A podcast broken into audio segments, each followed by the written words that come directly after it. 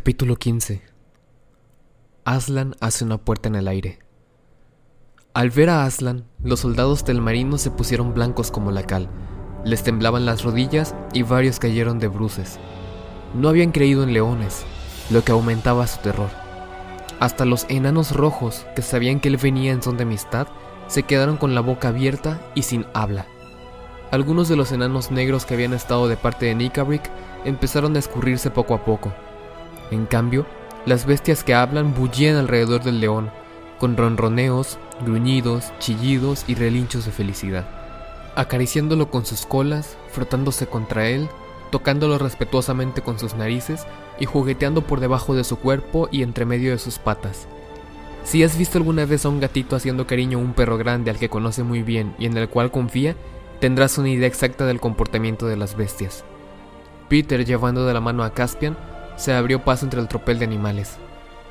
Este es Caspian, dijo, y Caspian se arrodilló y besó la pata del león. Bienvenido, príncipe, dijo Aslan. ¿Te sientes capaz de tomar posesión de la monarquía de Narnia? No, no lo creo, señor, respondió Caspian. Soy solo un niño. Magnífico, dijo Aslan. Si hubieras dicho que te creías preparado, habrías demostrado que no lo estás. Por tanto, Bajo nosotros y bajo el gran rey serás rey de Narnia, señor de Cair Paravel y emperador de las islas desiertas. Tú y tus herederos mientras perdure tu raza y tu coronación. ¿Pero qué es eso? Justo en ese momento se aproximaba una curiosa procesión de once ratones, seis de los cuales transportaban una especie de camilla hecha de ramas, no mucho más grande que una vértebra cervical. Nadie ha visto jamás ratones tan desconsolados como aquellos. Estaban cubiertos de barro de pies a cabeza, algunos también de sangre. Caminaban con sus orejas gachas, los bigotes caídos, arrastrando sus colas por el pasto, y el que encabezaba el cortejo tocaba una melancólica melodía en su gaita. Lo que yacía en la camilla era muy poco más que un pobre montoncito de piel mojada. Era todo lo que quedaba de Rippy Chip. Aún respiraba, pero más cercano a la muerte que la vida, destrozado por incontables cuchilladas, una pata quebrada y en el lugar donde estuvo su cola, un mullón envuelto en vendas. Ahora, Lucy, ordenó Aslan. Lucy sacó en el acto su botellita de diamante. Aun cuando solo se requería de una gota en cada una de las heridas de Rippy Chip, estas eran tan numerosas que hubo un largo y angustioso silencio antes de que ella terminara la curación y que el señor ratón saltara de la camilla. Llevó con presteza su mano a la empuñadura de su espada y con la otra retorció sus bigotes, haciendo una referencia. Salud, Aslan, se escuchó su vocecita. Tengo el honor se interrumpió bruscamente. El hecho era que aún le faltaba su cola, fuese porque Lucy lo olvidó o porque el cordial podía sanar heridas pero no hacer que una cola volviera a crecer. Lo cierto es que Rippy Chip se dio cuenta de su pérdida al hacer la referencia. Es probable que la falta de cola alterase su equilibrio. Miró por encima de su hombro derecho. Como no lograba ver su cola, estiró el cuello hasta que tuvo que hacer girar los hombros y su cuerpo entero siguió la misma dirección. Pero también sus cuartos traseros se habían girado, y quedaban fuera de su vista. Volvió a torcer el cuello tratando de mirar otra vez sobre el hombro, con igual resultado. Solo después de darse vueltas en círculos tres veces, comprendió la cruel verdad. Me siento muy confundido, dijo Rippy Chip dirigiéndose a Aslan. Estoy sumamente avergonzado. Imploro tu indulgencia por presentarme de manera tan indecorosa. Te ves muy bien, pequeño, dijo Aslan. De todos modos, replicó Rippy Chip, si se pudiera hacer algo, quizás su majestad, dijo inclinándose ante Lucy. Pero, ¿para qué quieres una cola? preguntó Aslan. Señor, contestó el ratón, puedo comer y dormir y morir por mi rey sin mi cola, pero la cola es el honor y la gloria de un ratón. A veces me pregunto, amigo, dijo Aslan, si no te preocupas demasiado de tu honor. Supremo rey de los grandes reyes, dijo Rippy Chip, Permíteme recordarte que a los ratones se nos ha conseguido un tamaño muy diminuto, y que si no cuidamos nuestra dignidad, algunos que miden el valor en centímetros se permitirían insólitas burlas a nuestras expensas. Por esa razón me he dado la molestia de hacer saber que quien desee sentir esta espada lo más cerca posible de su corazón, puede hablar en mi presencia sobre trampas, queso caliente o velas. No, señor, tales palabras no se las aceptaré ni siquiera al tonto de mayor altura que hay en Narnia. Alzó sus ojos y los clavó con fiereza en rompetiempo. pero el gigante que siempre se quedaba un poco atrás en las conversaciones, todavía no descubría de qué se hablaba a sus pies, y pasó por alto el mensaje. ¿Puedes explicarme por qué tus compañeros han desenvainado sus espadas? Quiso saber Aslan. Con la venia de su real majestad, dijo el segundo ratón, cuyo su nombre es Chipisik. Estamos prontos esperando para cortar nuestras colas y nuestro jefe ha de pesarse sin la suya. No soportaremos la frecuencia de lucir un honor que le es negado al gran ratón supremo. ¡Ah! rugió Aslan. Ustedes me han conquistado. Tienen un gran corazón. No ha de ser en consideración a tu dignidad, Rippy Chip, que recuperarás tu cola, sino al amor que hay entre tú y tu pueblo. Y más aún a la bondad con que tu gente me ayudó hace mucho tiempo al roer las cuerdas que mataban a la mesa de piedra. Y fue entonces, aunque lo olvidaron con el transcurso de los años, que ustedes comenzaron a hablar. Antes de que Aslan terminara de decir estas palabras, la nueva cola estaba en su lugar. Peter, cumpliendo las disposiciones de Aslan, confirió la orden del león a Caspian, y Caspian, en cuanto fue armado caballero, la confirió a Cazatrufas, y a Tromkin y a Ripichip, y nombró al maestro Cornelius su canciller. Confirmó también el oficio hereditario de los osos panzones como mariscales de los campos de batalla. Hubo un gran aplauso. Más tarde, con firmeza pero sin burlas ni golpes, los soldados telmarinos fueron conducidos a través del vado y encerrados bajo llave en el pueblo de Veruna, y se les dio de comer carne de vacuno y a beber cerveza. Hicieron un gran alboroto durante el cruce del río, pues odiaban y temían a los ríos y mares tanto como a los bosques y animales. Pero al fin terminaron los problemas y comenzó la etapa más agradable de ese largo día. Lucy, sentada junto a Aslan y sintiéndose maravillosamente cómoda, se preguntaba qué hacían los árboles. En un principio pensó que bailaban simplemente. Los veía girar lentamente dibujando dos círculos, uno de izquierda a derecha y otro de derecha a izquierda. Después, observó que arrojaban algo al centro de ambos círculos.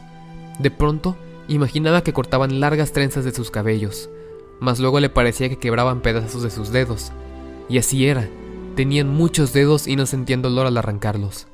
Lo que fuere, al tocar el suelo se convertía en maleza o en palos secos, Tres o cuatro enanos rojos trajeron sus yesqueros y prendieron fuego a la pira, que crujió, luego se encendió y finalmente rugió como hace una fogata en el bosque en plena noche de San Juan.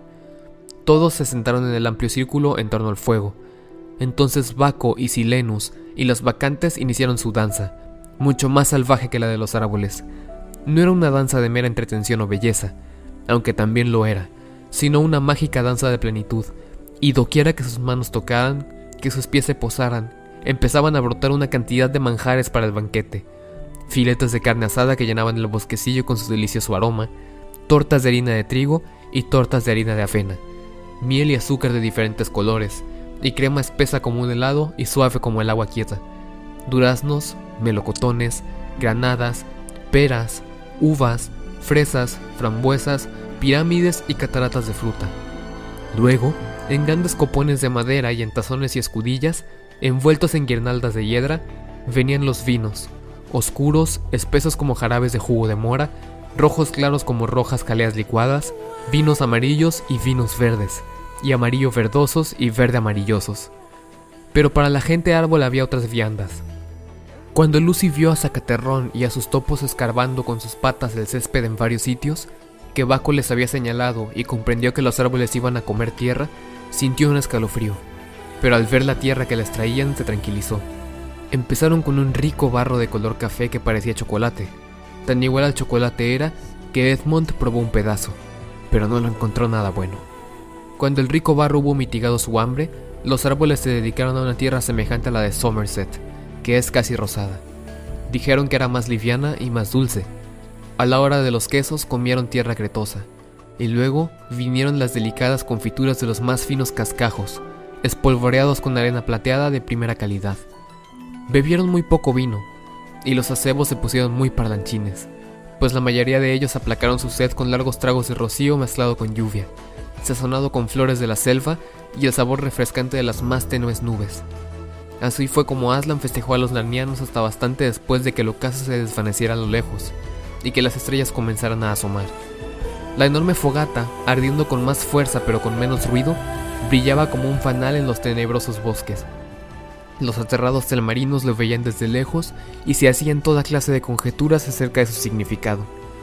Lo mejor de esa fiesta fue que no se acabó, ni hubo despedidas, sino que a medida que la conversación se hacía más apacible y lenta, uno tras otro los invitados empezaron a cabecear y finalmente se quedaron dormidos, tendidos entre buenos amigos y con sus pies frente al fuego, hasta que reinó el silencio en todo el redondel, y se podía escuchar nuevamente la cháchara del agua al caer sobre las piedras en los vados de Veruna. Mas Aslan y la luna se contemplaron toda la noche con ojos muy abiertos y rebosantes de felicidad. Al día siguiente, se enviaron mensajeros por todo el país, en su mayoría ardillas y pájaros, con una proclama dirigida a los telmarinos fugitivos, incluyendo, por cierto, a los prisioneros en Veruna. Se les comunicaba que Caspian era el rey y que Narnia de en adelante pertenecía por igual a los hombres y a las bestias que hablan, y a los enanos y dríades, y faunos y demás criaturas. El que quisiera quedarse bajo las nuevas condiciones podría hacerlo, pero los que desaprobaran la idea, Aslan les proporcionaría otro hogar. El que quisiera ir allí debía acudir donde Aslan y los reyes en los vados de Veruna al mediodía del quinto día. ¿Se imaginan la perplejidad que este anuncio causó entre los telmarinos? Algunos de ellos, sobre todo los más jóvenes, habían escuchado como Caspian los relatos de los días remotos y estaban encantados de que hubiesen vuelto. Ya habían trabado amistad con las criaturas. Todos ellos decidieron quedarse en Narnia. Pero muchos de los mayores, especialmente aquellos que habían sido importantes bajo el reinado de Miraz, pusieron mala cara, pues no querían vivir en un país donde no tendrían ningún poder. Vivir aquí con un montón de malditos animales amaestrados, por ningún motivo, decían, y con fantasmas además, agregaban otros estremeciéndose. Es lo que son realmente esas dríades, no es prudente. Eran asimismo muy suspicaces. No me fío de ellos, decían, con aquel horrible león y todo lo demás. No lograríamos escapar de sus garras por mucho tiempo, ya lo verán. Desconfiaban de igual modo de su oferta de darles un nuevo hogar nos llevará a su guarida y nos comerá uno por uno. Es lo más probable, murmuraban. Y mientras cundían los comentarios entre ellos, más malhumorados estaban y más desconfiados. Pero el día de la cita se presentó más de la mitad. En un confín del claro, Aslan hizo colocar dos estacas de madera, que sobrepasaban la estatura de un hombre, y a una distancia de un metro a una de la otra. Un tercer trozo de madera más liviano fue clavado atravesado en la parte superior para unir ambas estacas, y formar una especie de puerta de entrada desde la nada hacia la nada. Frente a ella se hallaba el propio Aslan, de pie con Peter a su derecha y Caspian a su izquierda. Agrupados a su alrededor estaban Susan y Lucy, Trumpkin y Cazatrufas, el señor Cornelius, el centauro Vendaval, Ripichip y otros más. Los niños y los enanos habían hecho buen uso de las ropas guardadas en los armarios reales en lo que había sido antes el castillo de Miraz, y que era ahora el castillo de Caspian, y con tanta seda y telas de oro, con esa ropa interior alba como la nieve que sobresalía de sus mangas acuchilladas, con cotas de plata y espadas con empuñaduras cuajadas de joyas, con yelmos dorados y sombreros emplumados, relucían hasta hacer doler los ojos. También las bestias lucían ricas cadenas alrededor de sus cuellos. Sin embargo, nadie reparaba en ellos, ni en los niños. El oro suave y lleno de vida de la melena de Aslan los opacaba a todos. El resto de los antiguos narnianos permanecía atrás, a ambos lados del claro del bosque. Al fondo, los telmarinos. El sol brillaba con toda su fuerza, y los penachos flamearon movidos por la ligera brisa. Hombres de Telmar, dijo Aslan, ustedes que buscan una nueva tierra, escúchenme. Los enviaré a su propio país, que yo conozco y ustedes no. No recordamos Telmar, no sabemos dónde está, no sabemos cómo es, rezongaban los telmarinos. Ustedes vinieron a Narnias de Telmar, explicó Aslan, pero llegaron a Telmar desde otro lugar. Ustedes no pertenecen en absoluto a este mundo. Vinieron acá varias generaciones atrás del mismo mundo al que pertenece el gran rey Peter. Al escucharlo, la mitad de los telmarinos gimieron. Ahí tienen, yo les advertí, nos va a matar y nos mandará a todos fuera de este mundo. Y los demás sacaron pecho y dándose golpecitos en la espalda murmuraron. Ahí tienen, Deberíamos haber adivinado que no pertenecíamos a este lugar repleto de extrañas criaturas sucias e inhumanas. Nosotros tenemos sangre real, ya verán. Y hasta Caspian y Cornelius y los niños se volvieron hacia Aslan con mirada atónita. Paz, dijo Aslan, con esa voz baja que casi era un gruñido. La tierra parecía temblar levemente, y todo ser viviente dentro del bosquecillo se quedó inmóvil como estatua de piedra. Tú, señor Caspian, continuó Aslan, Deberías saber que no podría ser el verdadero rey de Narnia a menos que, como los reyes de antaño, fueras un hijo de Adán y procedieras del mundo de los hijos de Adán. Y así es, hace muchos años en un mar profundo en aquel mundo, llamado el Mar del Sur, un barco tripulado por piratas fue arrastrado por la tormenta hasta una lejana isla. Allí hicieron lo que hacen todos los piratas, asesinaron a los nativos y tomaron a las nativas por esposas. Preparaban vino de palmera, lo bebían y se emborrachaban. Se dormían a la sombra de las palmas y al despertar se peleaban y a veces se mataban entre ellos. Al cabo de una de esas riñas expulsaron a seis piratas, que se marcharon con sus mujeres hacia el centro de la isla. Escalaron una montaña e intentaron esconderse dentro de lo que les pareció ser una cueva. Pero no era una cueva, sino uno de los sitios mágicos de aquel mundo, una de las grietas a abismos que hay entre este mundo y este. Antiguamente había numerosas grietas y abismos entre los mundos, pero ahora son muy escasos. Este era uno de los últimos que quedaban. No he dicho que fuera el último. Y así fue como cayeron, o subieron, o tropezaron, o resbalaron por el punto preciso y se encontraron en este mundo, en la tierra de Telmar, que en esta época estaba despoblada. La razón por la cual estaba despoblada es una larga historia, no se las contaré ahora. Sus descendientes hicieron su morada en Telmar y formaron un pueblo que llegó a ser cruel y orgulloso. Al paso de muchas generaciones, una terrible hambruna asoló Telmar, y sus habitantes invadieron Narnia, donde reinaba entonces un gran desorden. Pero esa también es otra larga historia. La conquistaron y la gobernaron. ¿Has entendido bien lo que digo, rey Caspian? Por cierto, señor, dijo Caspian, siempre le he provenido de un linaje más honorable. Provienes del señor Adán y de la señora Eva, dijo Aslan, lo que es un gran honor como para hacer erguir la cabeza al más mísero pordiosero, pero también una vergüenza para hacer agachar la cabeza al más noble emperador de la tierra. Puedes estar contento. Caspian hizo una referencia. Y ahora, dijo Aslan, hombres y mujeres de Telmar, ¿quieren volver a esa isla en el mundo de los hombres de donde vinieron sus padres? No crean que es un mal lugar ya se ha extinguido la raza de aquellos piratas que la habitaron y ahora la isla está despoblada. Hay buenos pozos de agua fresca, fértiles suelos, madera para construir y peces en las lagunas. Los demás hombres de ese mundo aún no la descubren. El abismo está abierto para su regreso, pero les advierto que una vez que lo hayan atravesado, se cerrará tras ustedes para siempre. No habrá más intercambio entre los mundos a través de esa puerta. Se hizo un profundo silencio. De pronto, un joven soldado del marino, corpulento y bien parecido, se adelantó. Yo acepto la oferta, dijo. Has escogido bien, dijo Aslan, y por haber sido el primero recibirás la protección de una poderosa magia. Se abre un buen futuro para ti en ese mundo. Avanza. El hombre se aproximó muy pálido. Aslan y su corte se apartaron abriéndole paso hacia la vacía puerta de estacas. Pasa, hijo mío, dijo Aslan, inclinándose hacia él y tocando su nariz con la suya. Al recibir el aliento del león, los ojos del soldado se iluminaron con una nueva mirada, asombrado pero feliz. Parecía tratar de recordar algo. Luego se cuadró de hombros y se encaminó a la puerta. Todas las miradas estaban fijas en él. Vieron los tres pedazos de madera, y a través de ellos los árboles y el pasto y el cielo de Narnia. Vieron al hombre parado entre dos estacas y de pronto, en un segundo, se había desvanecido completamente. Desde el otro confín del claro los demás telmarinos hicieron oír sus lamentos. ¡Ay! ¿Qué le ha pasado? ¿Pretendes asesinarnos? No iremos por ese camino. Y uno de los más listos dijo, No vemos ningún otro mundo a través de esos palos. Si quieres que creamos que existe, ¿por qué no va uno de ustedes? Todos tus amigos se mantienen a buena distancia de las estacas. En el acto, se adelantó Ripichip, haciendo una referencia. Si mi ejemplo puede servir de algo, Aslan, dijo, chifaré sin tardar a once ratones a través de aquel arco en cuanto tú lo ordenes. No, pequeño, dijo Aslan, colocando su pata terciopelada con infinita delicadeza sobre la cabeza de Ripichip. Te harían cosas horribles en ese mundo. Te mostrarían en las ferias. Son otros los que deben ir primero.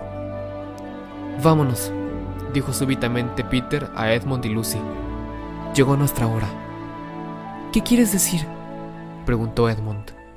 Por aquí, dijo Susan, que parecía saber de qué se trataba. Volvamos al bosque. Tenemos que cambiarnos. ¿Cambiar qué? preguntó Lucy. Nuestra ropa, por supuesto, respondió Susan. ¿Qué pareceríamos vestidos así en el andén de una estación inglesa?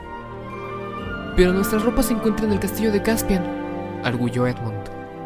No, no está allí, replicó Peter, encabezando la marcha rumbo a la espesura del bosque. Está todo acá. La trajeron en un paquete esta mañana. Estaba todo arreglado. ¿De eso les hablaba Aslan a ti y a Susan esta mañana? Preguntó Lucy. Sí, eso y otras cosas, repuso Peter, con aire muy solemne.